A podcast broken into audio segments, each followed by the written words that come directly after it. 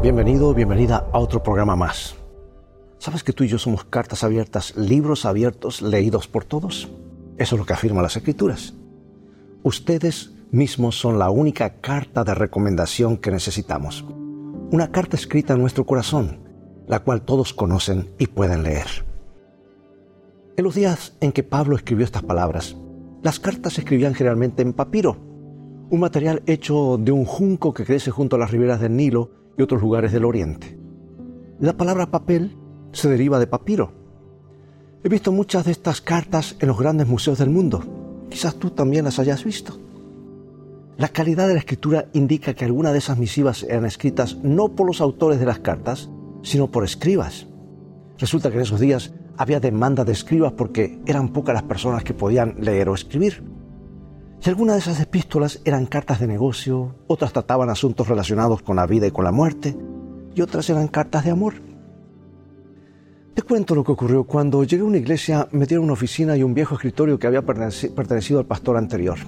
Se veía que el escritorio había estado guardado en el ático por mucho tiempo y que no había sido limpiado por años. Y cuando lo entregaron para mi uso, lo primero que hice fue tratar de limpiarlo. Saqué todas las gavetas y me quedé sorprendido de lo que encontré algunas de las cartas habían caído detrás de una de las gavetas. Estaban amarillentas y estrujadas y llevaban fechas que indicaban su gran edad. Ahora bien, yo no acostumbro leer la correspondencia de otras personas, no me interesa. Pero esta vez hice una excepción porque no conocía ni al autor ni al recipiente de las cartas.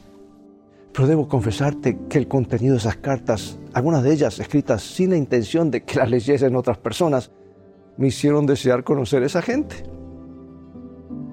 ¿Qué ideas daban del carácter de, los corresponsales? ¿Sabes tú que en el versículo de hoy el apóstol Pablo dice que los cristianos corintios eran cartas escritas por Cristo y enviadas al mundo? Nosotros también somos cartas, las cuales todos conocen y pueden leer. Cuán importante es que el mensaje que lleve nuestras vidas corresponda con nuestra profesión. Dios te bendiga y recuerda, al ser cartas abiertas, vamos en un viaje en contacto con mucha gente y las cosas van a terminar bien en este viaje de la vida si tienes a los principios de la Biblia como tu GPS y a Jesús como tu guía, porque esa es una mejor manera de vivir.